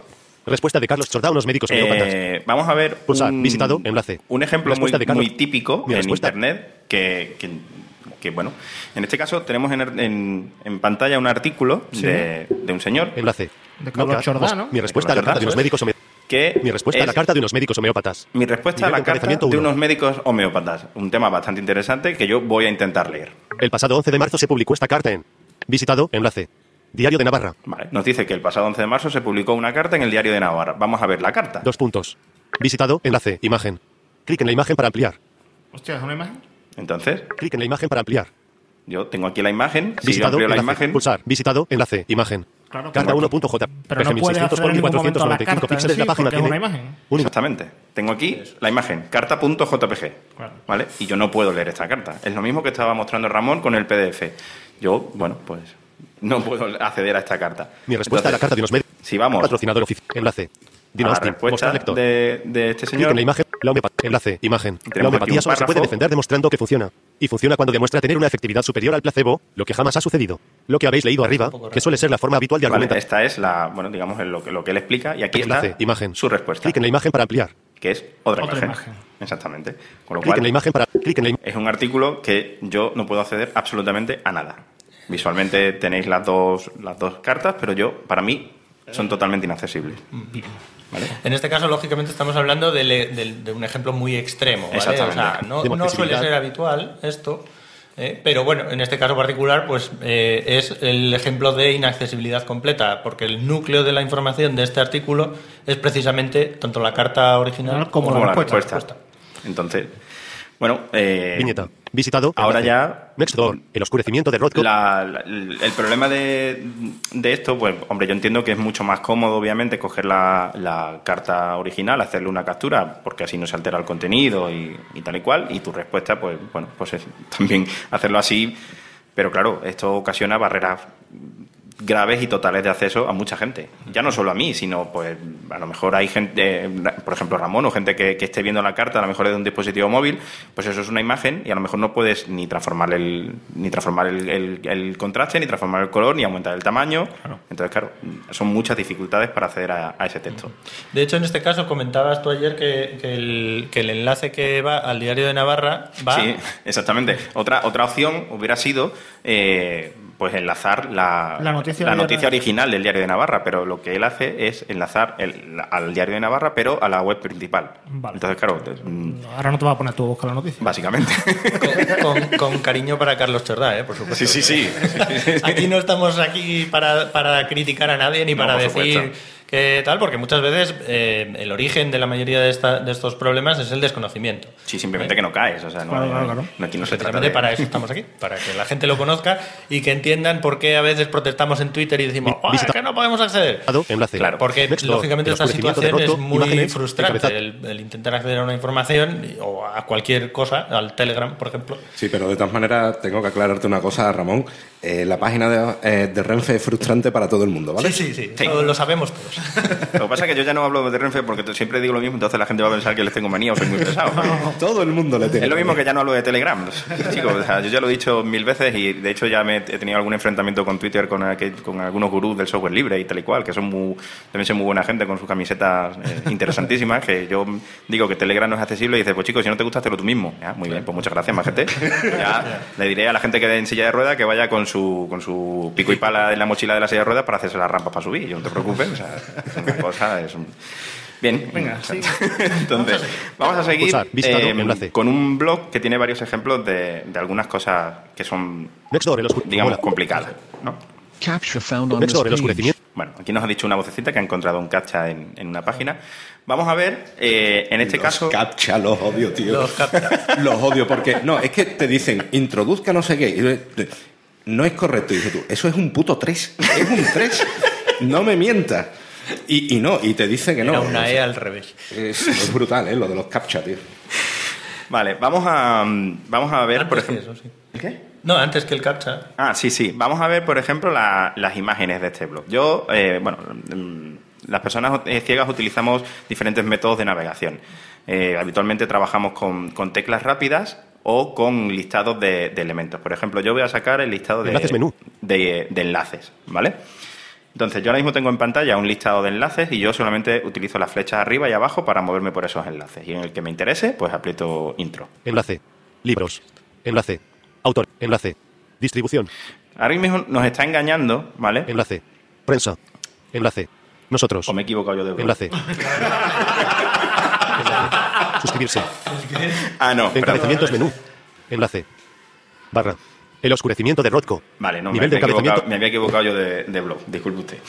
Vamos a, vamos a empezar por los campos Controles de, de por los controles de, de formulario, ¿vale? Lo mismo, yo tengo un listado de controles de formulario. Cuando hablamos de controles de formulario, pues hablamos de los campos que, que hay en los formularios para introducir los datos o lo que sea. Entonces vamos a ver por aquí. Editar texto.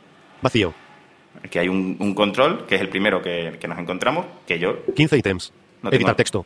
Vacío. no tengo ni idea para qué es. Search. Botón. El siguiente es un botón de search, que yo, como algo de inglés sé, pero muy poco, pues sé que es buscar, pero lo sé yo. Mi padre no lo sabe, ¿vale? Correo electrónico estrella. Obligatorio. Editar texto. Aquí tenemos un campo que sí que está correctamente etiquetado, me pide mi correo electrónico, Nombre estrella. Obligatorio. Editar texto. mi nombre. Obligatorio. Editar texto. Aquí hay algo que, me- que es- que sé que es obligatorio, pero no sé qué es lo que tengo que poner, para que veas la diferencia. Nombre estrella. Obligatorio. Editar texto. La estrella es el asterisco, ¿vale? Que Sí, este sí, señor sí, lo, sí, sí. lo verbaliza como, Estrella. como asterisco, como estrella. Entonces, en el siguiente campo, Obligatorio. Editar texto. obligatorio, pero ¿el qué? ¿Qué es obligatorio? Que lo rellene, vale, pero ¿qué pongo? Entonces, Editar texto. Aquí hay otro Vacío. que, ya, que no es obligatorio, pero tampoco sé lo que tengo que poner. Entonces, este es el problema de cuando no se etiquetan los controles de formulario, ¿vale? Que, que los que no vemos la pantalla y no vemos el texto que está al lado, pues no sabemos qué es lo que tenemos que poner, ¿vale? Entonces, Eh, eh, puntos de la vez. Imágenes menú. el tema de las imágenes, pues vamos a ver qué nos encontramos. btn-back.png. Imagen. Bien. Light Red Over Black 1957 by Mark Rothko 1903 a 1970. Imagen. Esta, en- eh, de hecho, es una imagen. Enlace. Imagen. Light? Red Over Black 1957 by Mark Rothko 1903 a 1900. Pulsar enlace. Y T00. que es- una imagen que en este caso sí está T00, correctamente etiquetada. T0027. ¿Vale? Bueno, la he pulsado, que no la Visitado. que haber pulsado. Visitado. Enlace. Imagen. Light Red Over Black 1000. Imágenes menú. BTN Light Red Over Black 1957 Nos da by Mark Rothko título de la 1903 a obra 1970. y la fecha, ¿vale? Y de, de hecho coincide con el pie de, con el pie de foto, de foto. ¿vale? Bueno, coincide más o 13.1950 menos, ¿eh? Porque Coincide más o tampoco es menos, exacto, sí. pero Coincide bueno, más o menos. Pero bueno, es una imagen que está etiquetada, que te da la información suficiente para que tú sepas de qué, de qué está hablando. Punto 13.1950-2 by Mark Rothko 1903 a 1970. Imagen. La siguiente es la misma, ¿vale? B subrayado 98.266 subrayado 1.770.838 subrayado 182.274. Imagen. ¿Y ahora- y ahora sí, qué hago? Exactamente. Ahora, si tú tienes narices de descifrar esa imagen, pues, o saber qué es, pues Vale, porque la imagen lo que va es con el nombre pro- probablemente solamente de la En este de- caso, de- la imagen. de la URL, o sea, del nombre de la imagen con Es- todos los numeritos, guion bajo numerito, guion bajo numerito. Las imágenes, cuando, cuando estáis haciendo vosotros, bueno, cuando estáis metiendo un blog o cuando estáis haciendo una página web, la imagen, el- la imagen va en una etiqueta que es SRC, que llevan un atributo que se llama alt. El atributo alt, alternativo? exactamente, sirve para introducir un texto alternativo. Cuando tú no introduces un texto alternativo, pueden pasar dos cosas. Si la imagen es solo una imagen, eh, bueno, no, cuando tú no, cuando, a ver, es que depende del, del- del gestor. Cuando tú eh, no, cuando la imagen no lleva alt directamente, cuando no tiene el atributo alt, eh, el lector de pantalla lo que va a hacer va a ser leer la ruta de esa imagen. Que, en es- que en algunos casos puede darte cierta idea, depende de cómo se llame el archivo. Por ejemplo, si el archivo se llama gatito.jpg, pues obviamente te imaginas que es un gato. Pero si se llama 5v4f.png, pues obviamente no tienes ni idea. Código de gato. Eso hay que echarle, hay, que- hay que echarle imaginación, tío. Exactamente. Entonces, siempre que insertéis una imagen, pues si lo, sois- si lo hacéis a través de WordPress, obvia- mm, por suerte las herramientas de autor últimamente están eh, ayudando mucho en el tema de la accesibilidad. Entonces, WordPress te, tienes un campo para introducirle un título a la imagen y un texto alternativo. Entonces, eh, si, os, si habéis seguido Twitter últimamente y Facebook, Twitter ya permite, desde la aplicación nativa de Twitter, tanto para iPhone como para, como para Android, el que podáis, cuando, subir, cuando subís una imagen, el que podáis añadir un texto alternativo. ¿Vale? Y hay aplicaciones de tercero, como por ejemplo Twitterific en, en iPhone, que ya también permite añadir ese texto alternativo. Así que cuando subáis una imagen de Twitter, acordaros de nosotros y le ponéis texto el texto alternativo que no cuesta, no cuesta nada. Ahí, por ejemplo. Es curioso porque eh, Twitter ha escondido bastante esa opción. Es decir, no la ha activado por defecto. Es que la estoy buscando. Ahora. Vale, pues dentro de los ajustes, eh, dentro de, de los ajustes, vale. dentro de los ajustes en la configuración hay una cosa que es accesibilidad y ahí tienes que activar la descripción de, De- Aquí es, es, eh, una cosa curiosa, porque si Twitter lo hubiera activado por defecto, todo el mundo que subiera una imagen le pediría, Le pediría el- el texto y probablemente crearíamos más conciencia de que hay que etiquetar las imágenes.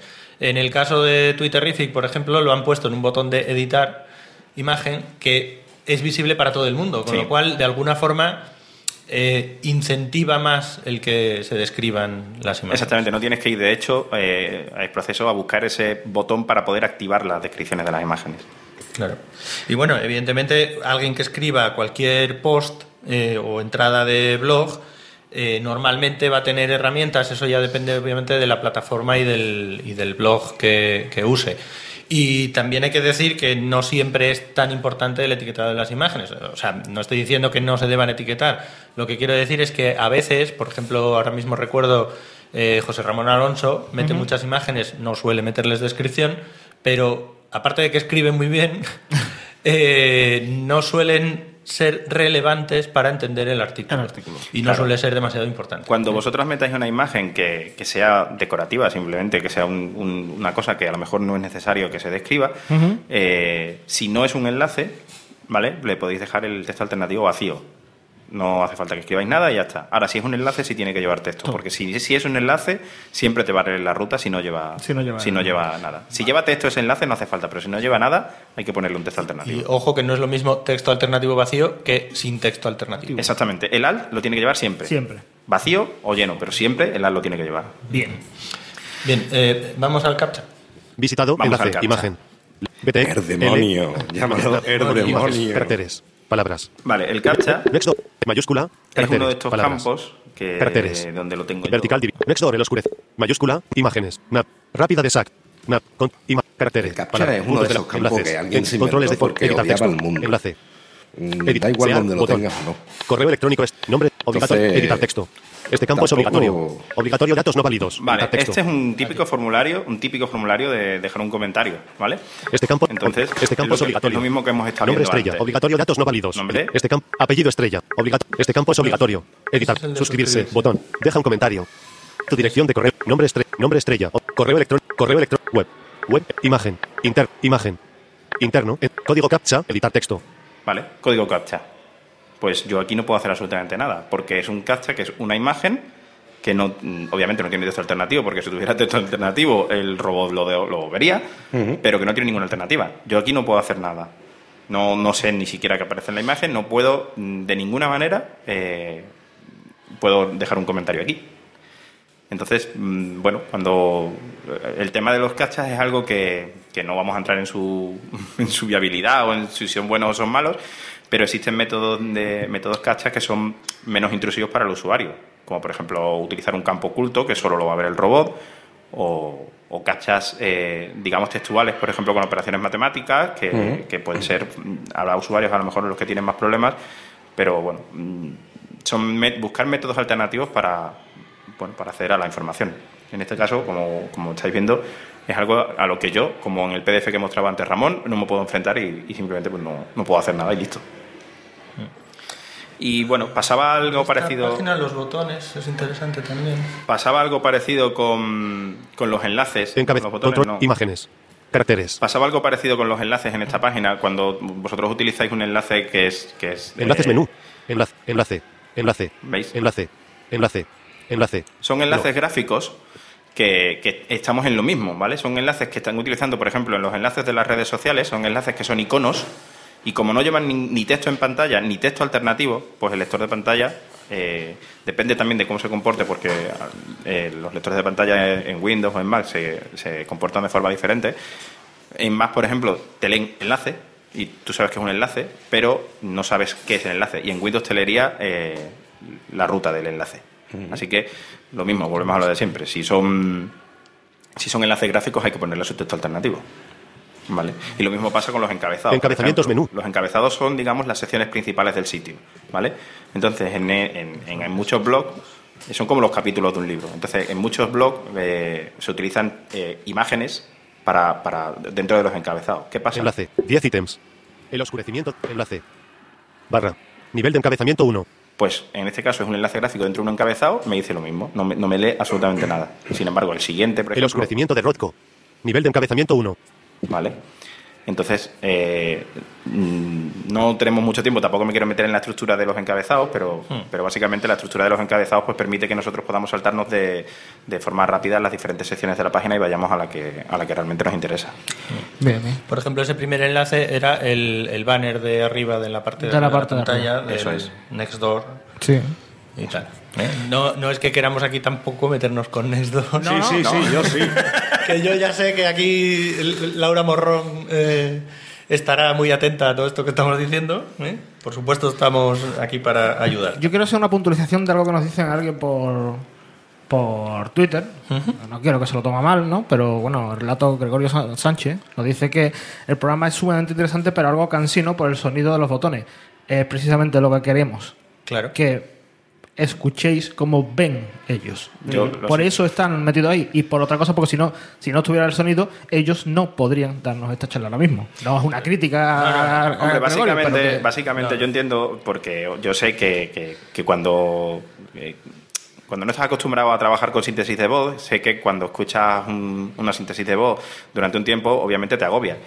Pero bueno, también tienes que entender, y, y es bueno que, que lo sepas, y, sin- y no va con ningún típico de crítica ni nada, que esta es nuestra forma de trabajar. Es decir, también es bueno que para que entendáis el- los problemas de accesibilidad, sepáis cómo trabajamos nosotros. Entonces, por eso es la decisión de, de meter los, los lectores de pantalla. Si no, hubiera sido imposible que comprendierais cómo, cómo interpreta un lector de pantalla un enlace o un cuadro sin etiqueta, por ejemplo. O, o como no lo interpreta. interpreta, exactamente. Bueno, pues la verdad que nos estamos quedando sin tiempo. Entonces yo me gustaría, eh, Ramón, José María, eh, de todas maneras, como a José María lo solemos traer por aquí, pues bueno, lo traemos otro día. Y, y Ramón cuando venga, pues sabe que está en su casa. Eh, hemos Vaya, estado- ca- vaya casa fea, tío. Bueno, yo eh, me cojo un cartón aquí. Ah, vale, vale. hemos, hemos estado, bueno, hemos visto ejemplos de varios blogs o vídeos de divulgación científica. Eh, en general, la divulgación científica está peor que otros sectores en temas de accesibilidad o básicamente esto es una cosa horizontal para todo el mundo. Yo diría que está incluso mejor, fíjate, porque eh, es verdad que la divulgación, bueno, sobre todo ahora mismo, por ejemplo, estoy pensando en Naucas. Naucas, eh, bueno, sabéis que está ahí José Cuesta, que lo tiene bastante en cuenta y, y tiene, y, y- y, quiero decir, eh, es bastante bueno eh, programando y la- el blog de Naucas, eh, que ya incluye muchos blogs, por ejemplo, pues es bastante accesible en general. Luego, otra cosa son cada entrada en particular. Evidentemente, aquí no vamos a hablar de Francis Villatoro, eh, porque ahí ya entraríamos a otro tipo de valoraciones, porque ahí yo creo que no es accesible para casi. No, no, lo, entiende, lo entiende él y con dificultad, me parece a mí. Eso sí, yo, yo creo que se lo inventa. la. Bien, y, y- fuera de la divulgación, an- antes lo has comentado, por lo menos darnos una pincelada y así ya tenemos una excusa para la siguiente vez que te traigamos. Eh, dices que donde realmente esto acaba siendo un lastre, probablemente en el ámbito universitario y educativo, ¿no? Eh, están muy lejos de, de- de un estándar de- de los estándares de accesibilidad. ¿Lo están intentando o directamente es que parece que están anclados? Ahí es difícil. Es complicado. Claro, es que, a ver, ahí ya entramos en otro tema, porque una cosa es la universidad en sí, la página de la universidad en sí, que a lo mejor, eh, hombre, yo hay, hay mucha disparidad dependiendo de la universidad, y otra cosa es cada profesor, cada eh, persona. Hombre, yo entiendo que cuando un estudiante universitario va a su profesor y le dice, oye, tengo esta necesidad, normalmente se buscan arreglos. Claro que es complicado dependiendo de la carrera. Por ejemplo, el otro día Jonathan decía en Twitter que, mm, que las matemáticas y ese tipo de cosas Y la ingeniería, Sí, decía, ¿eh? eso Sí. es que es complicado, o sea, porque las matemáticas, yo por ejemplo había eh, pensado también una entrada que hizo Cuentos Cuánticos hace poco de, de, de las derivadas parciales y todas estas cosas, que hacía como un rasca y no sé qué, ahí es dificilísimo describir todas esas imágenes, porque estamos hablando de matemáticas ya con derivadas parciales, con una serie de, de cosas que eh, es que ya hay un lenguaje incluso preparado para eso, pero tampoco, incluso utilizando ese lenguaje, que es el más ML, no es fácil acceder a matemáticas avanzadas de ese tipo. Yo, Mm. sinceramente, no tengo experiencia de esas matemáticas tan avanzadas y supongo que también una persona ciega a lo mejor no se mete en esos follones. Pero precisamente por eso, claro. Bueno, pues eh, Ramón, José María, eh, agradeceros infinitamente el que hayáis estado con nosotros, el que nos hayáis hecho ver cómo veis, cómo accedéis a la información. Y, y bueno, esto, la verdad que siempre lo digo porque no es la primera vez que yo estoy en una charla de ellos. Y, y te vas con muchas cosas, pero después, y mucho que no estéis escuchando que se dediquéis a la divulgación, diréis, hostia, esto voy a tenerlo en cuenta. Pero tenerlos en cuenta. ¿Vale? No hagáis como muchos hemos hecho algunas veces que, hostia, voy a tomar nota de esto y todavía sigue tal imagen con sin texto y sigue tal enlace sin descripción y, y tal. Entonces, ten en cuenta eso. Abraham, ¿qué ibas a comentar? Mira, rápidamente, un correo electrónico que nos mandaba Paz Gómez de Orión Comunicación a propósito de un descubrimiento realizado por el Laboratorio de Óptica de la Universidad de Murcia, que está dirigido por Pablo Artal. Eh, este descubrimiento, eh, que lo han publicado en la revista Scientific Reports en mayo de, de este año 2016, The Accommodative Ciliary Muscle Function is Preserved in Older Humans. Lo que han estudiado es eh, el efecto, o, o- bueno, la- estamos hablando de presbicia o vista Sí. cansada, que es una afección eh, de la vista que se sufre a partir de los 40-50 años, cuando se suele sufrir. O sea, Rapelaya... Rapel hasta allá y cerca. Bueno, a mí me queda No, un cerca- año. cerca no, Rapel Ah, ya es tiene- ya tiene 40 años. Es presbita. Entonces lo que hay es una pérdida de acomodación, de la capacidad de acomodación del ojo. Entonces las personas que sufre- sufren vista cansada no ven bien de, de cerca. ¿A qué se debe? A dos cosas. Primero, a una rigidez del cristalino, el cristalino se va volviendo rígido, y segundo, que el músculo que lo contrae, que es el músculo ciliar, va perdiendo esta elasticidad. Hasta antes de este descubrimiento del, del grupo del profesor Artal, se creía que este músculo eh, ciliar ya a partir de unos 80 años ya aquello estaba perdido. Ellos han demostrado que no, que sigue habiendo actividad del músculo ciliar. Entonces ahí lo que han abierto es una puerta para que haya investigaciones Acción. enfocadas a cómo recuperar la actividad y cómo mejorar la actividad del músculo ciliar. Y bueno, pues puede que así haya personas que no tengan que emplear herramientas de accesibilidad, por ejemplo, cuando se enfrenten a un ordenador y haya esa alternativa. Pero bueno, que sepamos que estamos todos ahí, ahí, ahí y que estas herramientas que Ramón y, y José María nos han enseñado, pues igual dentro de 40 años no tenemos que usarla ni tú, ni yo, ni ninguno, o quizás sí. Pero bueno, el que no tengamos que utilizarla, tú, yo o ninguno de los que estamos aquí, no significa que la gente que hace contenido no tenga en cuenta esto. Sí, sí, pero, pero que no estamos que no estamos libres No, no, todos. por eh, supuesto que no, por supuesto que no. la edad nos va trayendo No cosas. solo la edad, y, y- cualquier cosa, ¿no? Y los gin efectivamente. Y los gin. Hay una cosa que yo siempre digo en los cursos, en las charlas, que el tema de la accesibilidad no solo es para nosotros. Eh, cuando tú llegas a un centro comercial o llegas a, un- a una estación y tú vas cargado de maletas, ¿por dónde subes? ¿Por las escaleras o por la rampa? ¿O por las escaleras o por el ascensor? Haceros esa pregunta simplemente. Claro, efectivamente. Pues bueno, eh, de verdad, Ramón, José María, muchas gracias. Ojalá tuviéramos más tiempo y el programa, como has visto, lo hemos dedicado una hora entera a ellos, pero porque lo merecían y si hubiera más tiempo lo dedicaríamos más. Y así tenemos otra excusa para traer- traerlos otra vez. Y de verdad, los que os haya parecido un poco. No cansino, yo entiendo porque tener eh, el, voiceover todo el tiempo hablándote, claro, eh, eh, a la que a personas que no está acostumbrada, pero bueno, eh, era precisamente lo que queríamos, ¿no? Que Y a los que están acostumbrados también, ¿eh? Ah, oye, un último apunte sobre el resvatro, resveratrol. Otra, otra vez con el. Resveratrol. que, que nos dicen que, hombre, que sí, que hay algunos estudios que indican que tiene unos efectos positivos sobre la salud, pero en una cantidad tan grande que es imposible ingerirla por la dieta.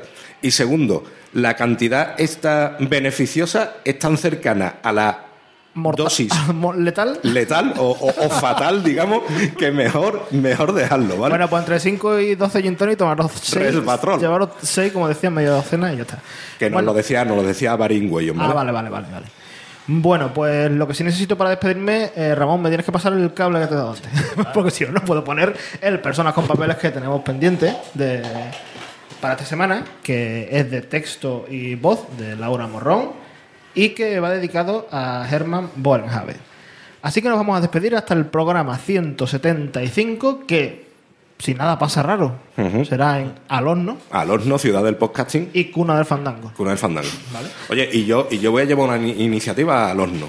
¿Cuál? Que pongan lo de Cuna del Fandango, vale, muy bien.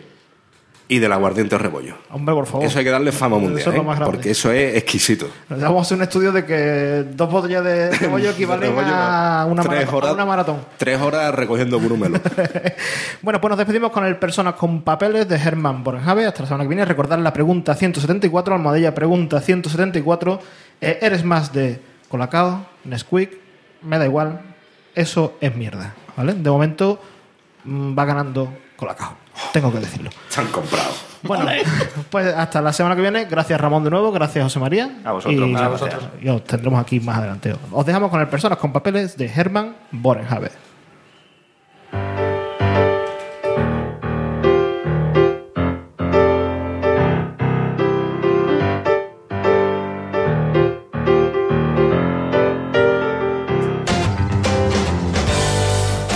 Hermann Boerhaave nació en Borhout el 31 de diciembre de 1668. Empezó su formación en casa, donde su padre, Jacob Boerhaave, ministro de la fe calvinista, le enseñó gramática, literatura clásica y los textos bíblicos, con la esperanza de que en un futuro entrase en el ministerio. Su madre murió cuando Hermann tenía cinco años y Jacob contrajo matrimonio con la hija de un ministro calvinista de Leiden, que fue quien crió a los nueve hermanos. Hermann fue el mejor alumno de la escuela de latín asociada a la Universidad de Leiden, y a los 15 años, tras el fallecimiento de su padre, decidió cumplir el deseo de éste y se matriculó en la Universidad de Leiden para estudiar teología y filosofía. Pero su futuro como ministro calvinista fue a pique a raíz de una discusión filosófica que dio pie a rumores malintencionados que lo acusaban de ser seguidor de Spinoza, algo prohibido para un calvinista.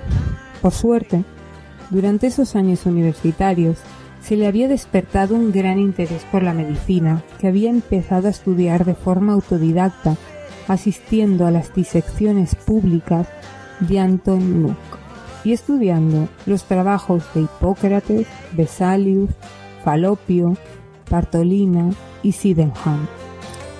El problema es que era un médico sin papel y sabía que oficializar su título en Leiden le costaría dinero y muchos años de estudio. Por ello, decidió estudiar medicina en la Universidad de Harderwijk, donde graduarse resultaba más económico y mucho más sencillo. En 1693, ya graduado, su prestigio como médico empezó a crecer. El primer paso importante fue el nombramiento en 1701 como profesor de medicina de la Universidad de Leiden, al que siguió, ocho años después, el de catedrático de medicina y botánica, de la que no tenía ni idea y acabó siendo un experto. En 1714 ocupó la cátedra de medicina clínica y en 1718 la de química, otra materia que tampoco había estudiado y en la que hizo contribuciones fundamentales. Hermann era un profesor nato, cuyas clases eran públicas y solían acabar con ovaciones. Impartía cinco horas de clase por la mañana y dedicaba la tarde a la práctica médica. A partir de 1729 abandonó las aulas universitarias para dar seminarios de medicina y química en su laboratorio. Solo dejó de ejercer de profesor cuando su delicado estado de salud se lo impidió. Como médico destacaba por encima de los demás en la forma en la que entendía y enseñaba la medicina. Para él, un buen médico debía poseer un vasto conocimiento en mecánica, química y matemáticas, que le permitiese entender mejor los mecanismos del cuerpo humano. Remarcaba la importancia del uso de la razón, además de la observación, la comparación y la indagación. Escribió importantes publicaciones médicas como Institutes Medicinae y Aphorismi de cognoscendis et curandis morbis. Pero su mayor aportación científica la hizo en el terreno de la química. Su obra Elementa Chemicae fue el manual de química de referencia durante décadas. Concebía la química de forma independiente a otras materias y le aplicó principios teóricos que la dotaron de un fundamento cuantitativo del que carecía hasta ese momento. A mediados de 1737, Boerhaave comprendió que se aproximaba su final y hasta su muerte en 1738 describió con detalle los síntomas que le iban afectando.